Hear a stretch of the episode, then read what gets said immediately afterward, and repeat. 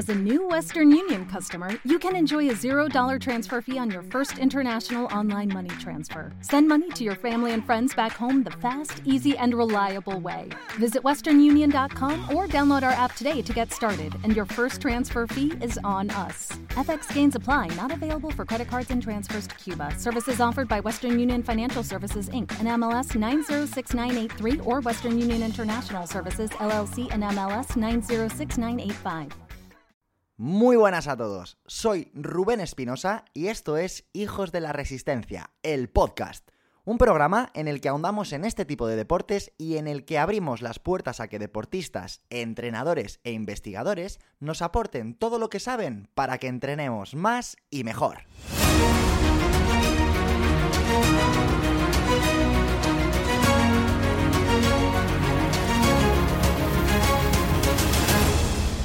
Muy buenas a todos, amigos, amigas, ¿cómo estáis? ¿Cómo ha ido la semana?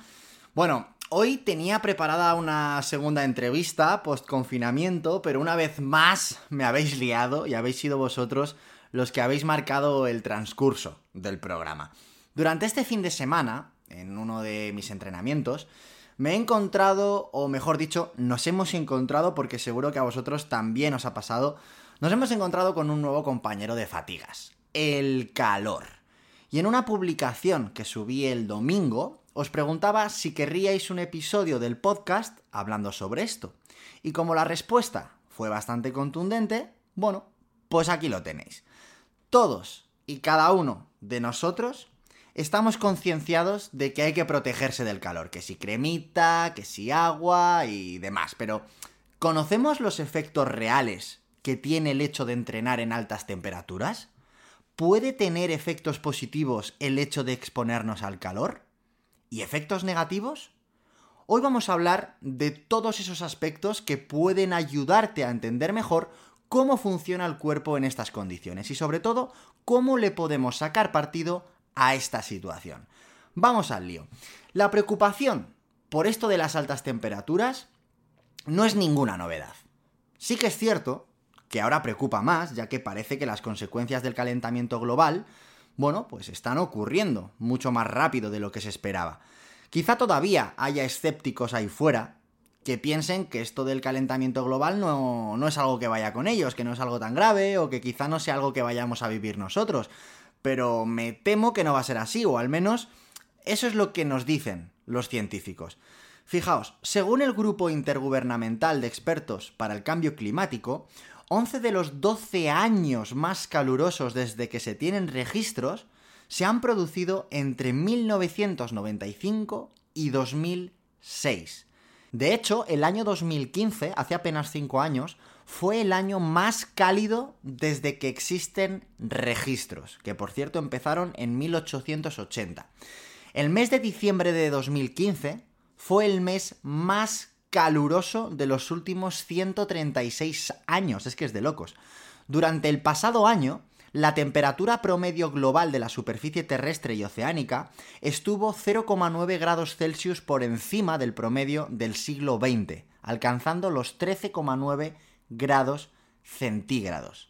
Según la NASA, la mayor parte del calentamiento global se ha dado en los últimos 35 años, y esto coincide con el aumento de la emisión de gases de efecto invernadero por parte del hombre. Bueno, lo primero, está claro que tenemos la culpa. Y lo segundo, está claro también que este es el motivo por el que ahora este tema, bueno, pues preocupa más que nunca, y ya no solo a nivel global, sino también a, a nosotros, a nivel deportivo.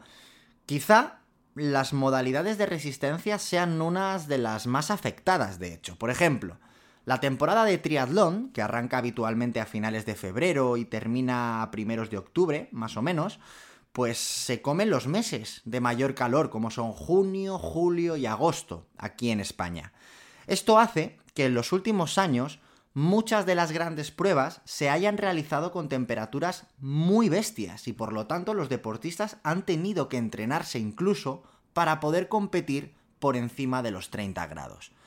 Pero bueno, como decía, la preocupación por esto del rendimiento en circunstancias del calor mm, no es algo nuevo. De hecho, todo lo que envuelve a la investigación del rendimiento en condiciones de calor tiene su origen, y ojo porque esta anécdota creo que te puede gustar, tiene su origen en 1965. Fijaos, en este año, en un equipo de fútbol americano de Florida, los Florida Gators, uno de los entrenadores se dio cuenta de que sus jugadores no meaban ni cuando entrenaban ni cuando jugaban en la época de verano. ¿Qué hizo? Pues lo que hubiéramos hecho cualquiera, preguntar. Se fue a uno de los médicos del club, que era Robert Kate, y le contó lo que pasaba. Y claro, bueno, pues este hombre se puso a investigar como un loco qué es lo que sucedía con los jugadores en esta época de verano, que no orinaban ni cuando entrenaban ni cuando competían. Bueno, pues llegó hasta el punto de que Robert Kate fue el primero que inventó una bebida de hidratación con glucosa y con electrolitos.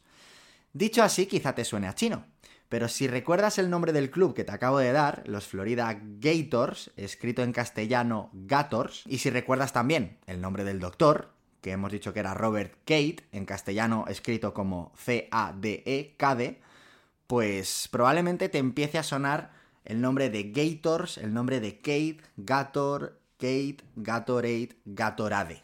Pronúncialo como quieras, pero seguramente esta marca de bebida isotónica te suene muchísimo. Hoy en día, de hecho, es una de las más distribuidas del mundo. Bien, bueno, esta anécdota realmente eh, nos demuestra que solamente que hace ya unos cuantos años que existe interés en el ámbito científico por ver cómo afecta el calor al rendimiento. Pero, ¿qué sabemos hoy en día? Antes de ponernos a hablar de cuáles son las consecuencias tanto positivas como negativas de entrenar con calor, creo que es fundamental que entendamos cómo funciona nuestro cuerpo a la hora de enfrentarse a un cambio de temperatura. Es muy fácil de entender. Nuestro cuerpo está repleto de termorreceptores que son los encargados de detectar los cambios de temperatura. Tenemos termorreceptores superficiales que están bajo nuestra piel y que son los que nos dan la sensación de frío o de calor en el exterior. Y luego tenemos también termorreceptores profundos que se encuentran, en este caso, en el abdomen. Estos termorreceptores, cuando detectan un cambio de temperatura, lo que hacen es mandar una señal al hipotálamo, que es como si fuera el que maneja el cotarro, ¿no? En tu cerebro. El hipotálamo, cuando recibe este aviso de que ha habido un cambio de temperatura en el exterior, lo que hace es poner en marcha una serie de mecanismos, ya sea para enfriar el cuerpo o para calentarlo. Obviamente, tomará una decisión u otra en función de si lo que ha recibido es que hace frío o que hace calor. Bien, obviamente el comportamiento de estos termorreceptores no es igual en todos los humanos. De hecho, tanto el estado hormonal de una persona como la adaptación que tenga a un clima concreto o el propio umbral de cada uno afecta a estos termorreceptores. Yo, por ejemplo, el pasado verano, cuando estuve en Cuba, casi me muero de calor. O sea, eso era horrible. Yo lo pasé bastante mal pero le preguntabas a los propios cubanos o a las cubanas que había por allí, les veías, joder, ellos estaban tan a gusto. Y bueno, mm, no hay que irse a Cuba para comprobar esto. Si tú te vas a Madrid en diciembre y te das un paseíto por Princesa, por Gran Vía y por la calle Mayor, vas a poder ver a holandeses, a alemanes y a finlandeses en pantalón corto y con chanclas. es decir, que luego esto de los termorreceptores es muy individual. Pero bien, volviendo al tema, que, se me va, como siempre. ¿Qué es lo que hace el hipotálamo cuando detecta que fuera hace mucho frío?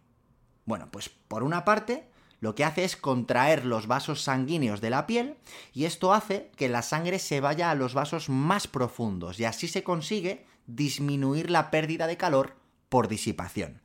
Por eso cuando hace mucho frío, la piel se emblanquece, porque la sangre se va a las partes más profundas del cuerpo. ¿Qué más hace el hipotálamo? Pues manda la orden de que hay que aumentar la activación muscular y es entonces cuando empezamos a tiritar o empezamos a temblar para generar calor. ¿Qué pasa si ahí fuera, en vez de hacer mucho frío, hace mucho calor? Bueno, mm, esto es realmente de lo que vamos a hablar hoy. En estas circunstancias, el hipotálamo lo primero que hace es dilatar los vasos sanguíneos de la piel para que se llenen de sangre caliente y de esta forma perder así calor superficial. Por eso nos ponemos colorados como un tomate cuando hace mucho calor. Y por otro lado, lo que hace el hipotálamo es mandar la orden de que hay que sudar hay que sudar, hay que romper a sudar. ¿Para qué? Para perder calor como sea a través de la evaporación. De hecho, este es uno de los mecanismos más efectivos que tiene el hipotálamo para conseguir que perdamos calor y que nos enfriemos. Por supuesto, junto a la propia respiración, que también sirve para, para, perder calor por evaporación. Pero ya comentamos, si recordáis, en ese episodio en el que hablábamos de que el Homo sapiens estaba diseñado para correr largas distancias, hablábamos de la termorregulación, hablábamos de este efecto o de este mecanismo que nos permite perder calor y que nos permite correr largo y tendido durante horas y horas y horas. Bien, en definitiva, el cuerpo es una máquina termorreguladora que siempre va a intentar compensar los cambios que hay en el exterior. ¿Cuál es el problema de todo esto? ¿Cuál es el aspecto que trae de cabeza al hipotálamo y que no es capaz de controlar por sí mismo? La pérdida de agua. Cuando hace calor y el cuerpo necesita bajar la temperatura, hay una moneda de cambio que está inmersa en todos los procesos de pérdida de calor tanto en la sudoración como en la disipación como en la evaporación. Esta moneda de cambio es el agua. Cada vez que el cuerpo intenta perder calor, pierde agua. Y esto es un problema, ya que si no hacemos nada y no, y no introducimos agua en el organismo, ¿qué va a pasar? Pues que nos vamos a deshidratar. ¿Cuáles son los efectos de esta deshidratación durante el ejercicio? Y ahora sí, nos metemos ya en el meollo del tema. Espero que estés disfrutando y aprendiendo a partes iguales de este episodio. Quiero invitarte a que te unas a Hijos de la Resistencia, una comunidad en la que vas a recibir el mejor contenido de carrera, ciclismo y triatlón. Desde píldoras en las que te cuento cómo realizar los ejercicios más efectivos para tu modalidad, hasta historias, vídeos y textos que te erizarán la piel y mantendrán tu motivación y tu foco por las nubes, pasando, por supuesto, por los episodios de este podcast. No te pierdas nada y suscríbete a Hijos de la Resistencia. Hazlo entrando en mi web www.rubenespinosa.com. Continuamos. Fíjate, por una parte, el volumen plasmático disminuye, algo totalmente comprensible, ya que más del 90% del plasma es agua. ¿Qué es el plasma? Quizá te estés preguntando. Bueno, muy fácil. Si tú coges la sangre y le quitas todas las células, los glóbulos rojos, los glóbulos blancos, las plaquetas, te va a quedar un líquido bastante asqueroso, por cierto, un líquido amarillento, algo más viscoso que el agua, y que tiene muchas funciones que son absolutamente vitales para que tú vivas. Bien, pues eso, ese líquido amarillento viscoso, eso es el plasma. ¿Qué más cosas suceden cuando te deshidratas? Bueno, pues fíjate, el flujo sanguíneo hacia la piel aumenta. Eso ya lo hemos visto antes. ¿Pero para qué? Para llenar tus vasos sanguíneos de sangre caliente y poder perder algo de calor. ¿Qué sucede cuando el cuerpo necesita aumentar el flujo sanguíneo hacia la piel? ¿Qué sucede cuando, cuando se da este fenómeno? Pues que la frecuencia cardíaca aumenta. Por eso es muy habitual que la frecuencia cardíaca cuando entrenamos en condiciones de calor sea más alta de lo normal. ¿Qué más sucede cuando entrenamos en estas circunstancias, en calor? Fíjate, y esto quizá no lo hayas oído antes, eh, pero te va a interesar. El uso de hidratos de carbono, en concreto del glucógeno muscular, aumenta, por lo que en condiciones de calor habrá que aumentar también la ingesta de hidratos de carbono, sobre todo si pretendemos mantener intensidades altas o si la duración del ejercicio va a ser alta. Por supuesto, a nivel de percepción, también hay cambios. Cuando hace calor, la sensación de confort desde un punto de vista térmico baja bastante, por lo que la percepción del esfuerzo ante un mismo estímulo también se va a disparar. En definitiva, ¿qué va a ocurrir cuando hace calor y cuando se ponen en marcha todos los procesos de deshidratación? Pues que nuestro rendimiento va a bajar. Sí o sí. Ahora bien, ¿qué podemos hacer? Bueno, creo que está claro intentar controlarlo lo máximo posible. Y cuando hablo de controlarlo me refiero a la deshidratación, ya que no es lo mismo tener un 1% de deshidratación que un 10%.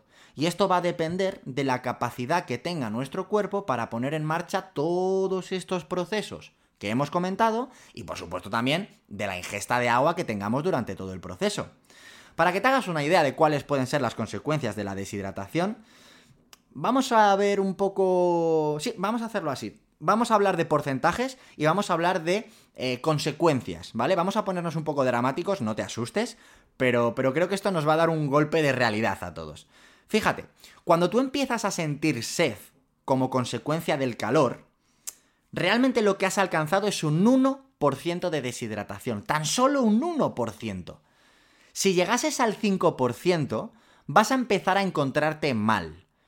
Esto nos va a llevar a una sensación de somnolencia que se puede alternar con sensaciones de nerviosismo, todo junto. Y vamos a sentirnos irritados, vamos a sentirnos cansados y es muy probable que incluso pierdas el apetito. ¿Qué sucede si llegas al 7%? Bien, si llegamos al 7%, vamos a empezar a tener problemas para salivar. Se nos va a secar la boca y no vamos a poder tragar con facilidad. Si llegamos al 10% de deshidratación, vamos a ver afectada nuestra coordinación. Vamos a empezar a deambular. Es muy posible que empecemos a tener espasticidad, es decir, tus músculos se van a contraer de forma involuntaria y se van a quedar rígidos sin poder relajarse. Si llegamos al 15%, aparecerán los delirios, las alucinaciones, la sequedad en la piel, la imposibilidad para tragar alimentos e incluso la dificultad para beber agua. Y por último, si llegamos al 20% de deshidratación, bueno, la piel se agrieta, sangra y pues te mueres. Tal cual, es así. Pero ojo, lejos de revolverte el estómago, lo que quiero es que seas consciente de lo inteligente que es tu cuerpo. La sensación de sed, esa sensación de me estoy muriendo de sed, em, aparece con el 1% de deshidratación. Por lo, por lo tanto, eh, salvo situaciones extremas a las que probablemente no estemos expuestos nunca, siempre vamos a poder prevenir deshidratarnos. Siempre vamos a poder rehidratarnos en una circunstancia complicada. Ahora bien, lo que sí es muy posible, y de hecho cada día hay más casos de esto, esto es una realidad, es que, es que veas un golpe de calor, o te pase a ti o le pase a alguien que en algún momento tengas cerca. ¿Cómo detectamos un golpe de calor? Muy fácil. Si una persona que está expuesta al calor empieza a sentir una debilidad muy fuerte, empieza a tener vértigos, le duele la cabeza, tiene muchísima sed, em, todos esos síntomas, eso es la antesala de un golpe de calor. ¿Qué hacemos en estas circunstancias? Bien, lo primero, parar el entrenamiento, en caso de que sea un entrenamiento, claro está. Llevar a esa persona a un ambiente más fresco, ya sea a la sombra o al interior. Le hidratamos con agua fresca, pero ojo, no agua muy fría, que el cambio brusco de temperatura nos puede dar problemas. Le ventilamos con un abanico o con lo que tengamos, con una revista, lo que sea. Incluso si podemos quitarle algo de ropa para que se refresque, mejor. y ojo, he dicho algo de ropa. Y siempre y cuando se pueda, no desnudéis a nadie, por Dios. Y por supuesto, llamamos a emergencias, que ellos, mejor que nadie, te van a poder indicar lo que tienes que hacer. Bien, dicho esto, y habiendo hablado de lo peligroso que puede ser y, y demás, el tema de la deshidratación, Vamos a darle ahora la vuelta a la tortilla y vamos a hacernos la pregunta del millón. ¿Entrenar con calor es efectivo para mejorar el rendimiento? Si es así, ¿a qué temperatura habría que entrenar? ¿Qué adaptaciones voy a tener? Fíjate, en 2010, Santiago Lorenzo y sus colegas, investigadores del Departamento de Fisiología Humana de la Universidad de Oregón, en Estados Unidos, publicaron un estudio al que directamente llamaron el entrenamiento en calor mejora el rendimiento. ¡Ole ahí! Se quedaron tan anchos. No, no, creedme que tuvieron sus motivos. Fijaos, cogieron a 12 ciclistas bastante entrenados y que tenían un nivel bastante similar y les hicieron una serie de pruebas. Les midieron la potencia aeróbica máxima, les hicieron una prueba de contrarreloj y les tomaron el umbral de lactato. Estas pruebas se las hicieron en dos condiciones ambientales distintas. Primero en una habitación aclimatada a 13 grados con un 30% de humedad y después en esa misma habitación pero a 38 grados y también con un 30% de humedad. Bien, cuando ya tenían los datos, lo que hicieron fue someter a los 12 ciclistas a un periodo de aclimatación al calor de 10 días que consistía en entrenar todos los días en esa habitación a 40 grados y con esa humedad del 30%. El entrenamiento diario consistía en hacer dos bloques de 45 minutos pedaleando al 50% de su consumo máximo de oxígeno, con 10 minutos de descanso entre medias. Por supuesto, se les mantuvo correctamente hidratados en todo momento. ¿Qué es lo chulo? Pues fijaos, mientras todo esto sucedía, en esos mismos 10 días, había otros 8 ciclistas del mismo nivel a los que también habían valorado, que hicieron ese mismo entrenamiento de dos bloques por 45 minutos, pero con la sala a 13 grados. Es decir, con la sala a una temperatura idónea para rendir a nivel aeróbico. Así iban a poder comparar qué es lo que ocurría en un grupo y qué es lo que ocurría en el otro grupo. Cuando pasaron estos 10 días, todos los ciclistas volvieron a realizar esas pruebas iniciales, tanto en situaciones de calor como en situaciones de frío. ¿Y qué es lo que ocurrió? Pues fíjate, el grupo que había hecho la aclimatación al calor tuvo una reducción en la frecuencia final de 15 latidos por minuto, la frecuencia cardíaca final, ¿eh? Y una reducción también del 0,5 grados de la temperatura central, mientras que el grupo que había estado entrenando en condiciones de frío no tuvo ninguna diferencia. ¿Qué quiere decir esto?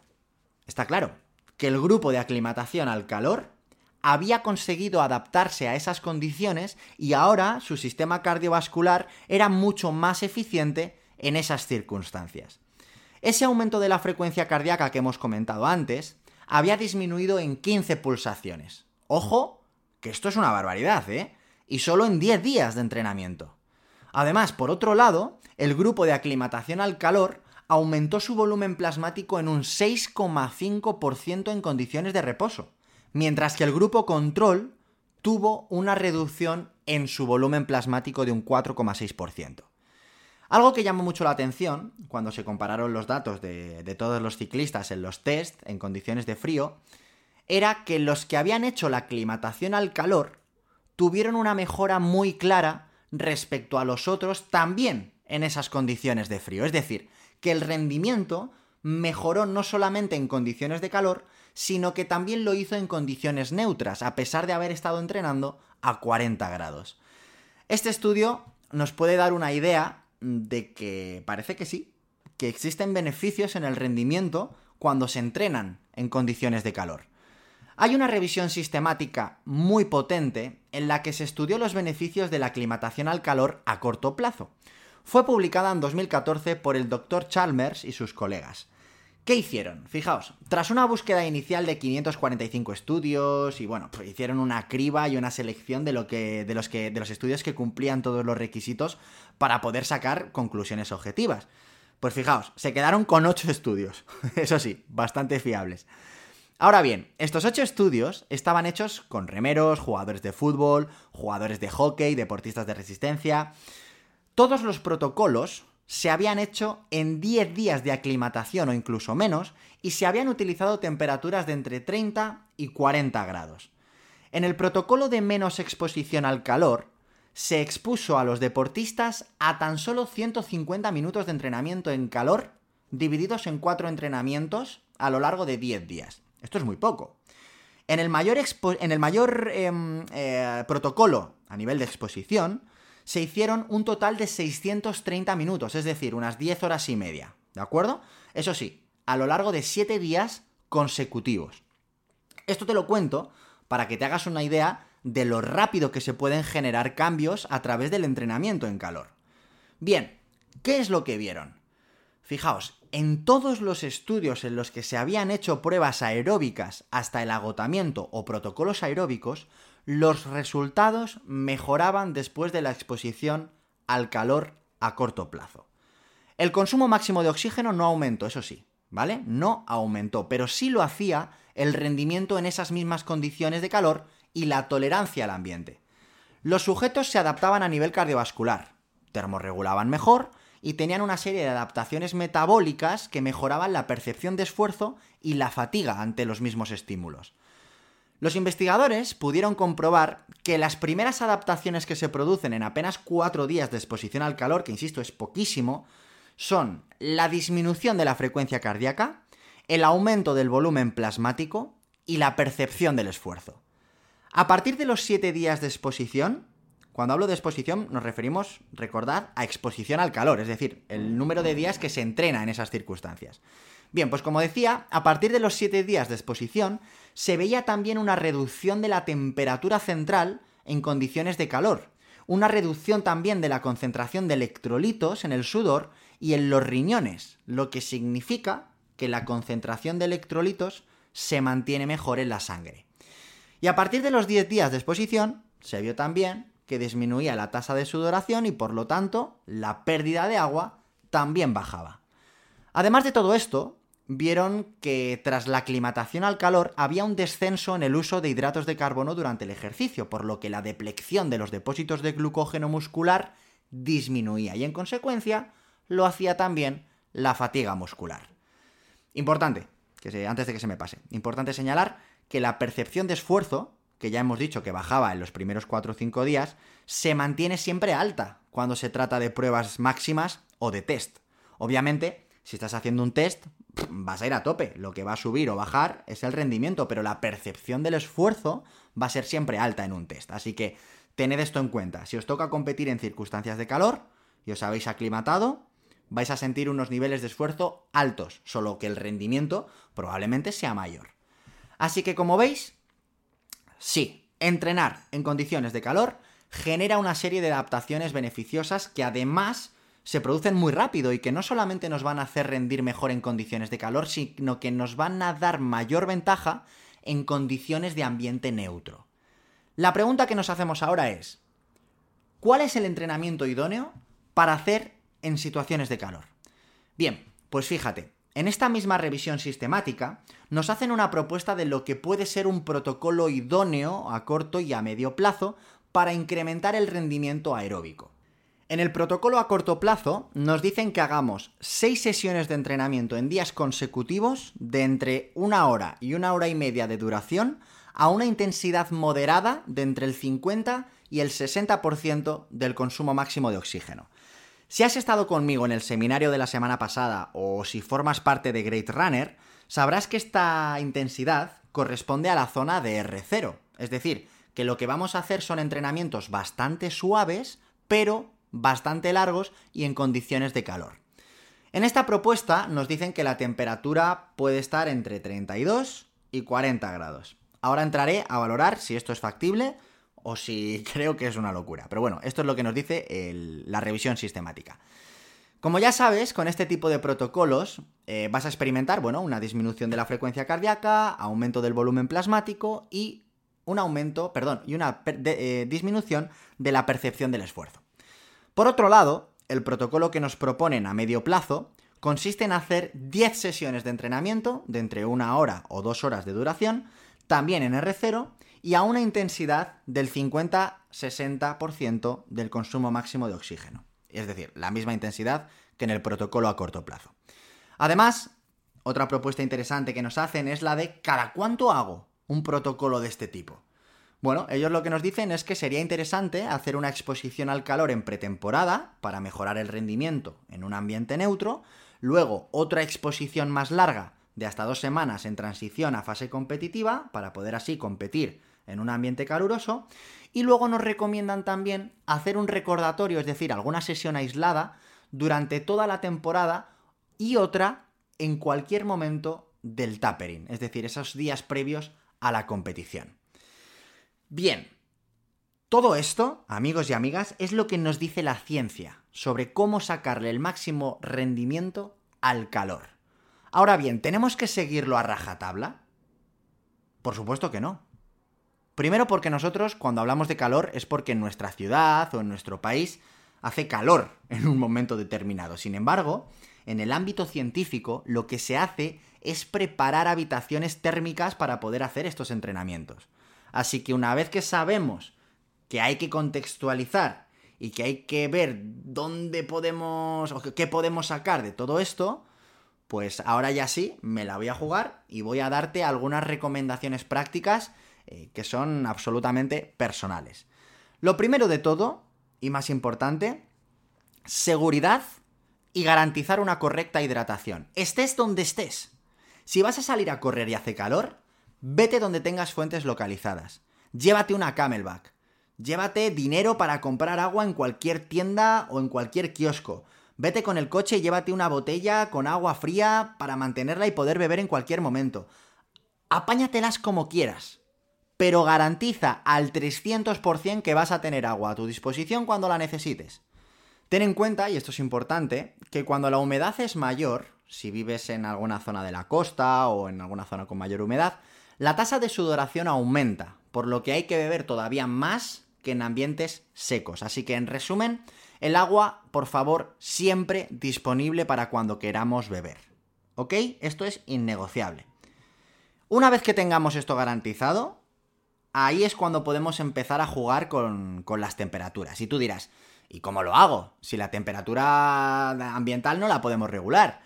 Fíjate, una opción para los más frikis y los que entrenáis a, a, niveles más altos es que tengáis una habitación en casa con una cinta o con un rodillo en la que podáis regular la temperatura. Y esto no es complicado, ¿eh? Muchos de nosotros tenemos calefacción en casa o radiadores y por supuesto un rodillo, que es muy habitual. Bien, pues en invierno o en épocas en las que fuera haga frío, puede ser una muy buena opción aclimatar una habitación de nuestra casa para hacer este tipo de protocolos. Eso sí, y en esto, chicos, chicas, quiero ser muy tajante para que no haya confusiones.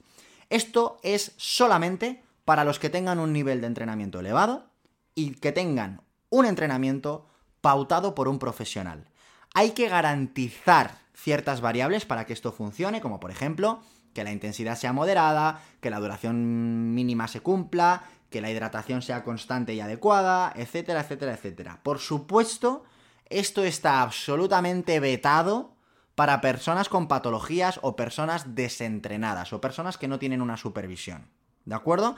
E incluso estando sanos y estando entrenados, hay que garantizar las medidas de seguridad porque puede ser muy, muy peligroso.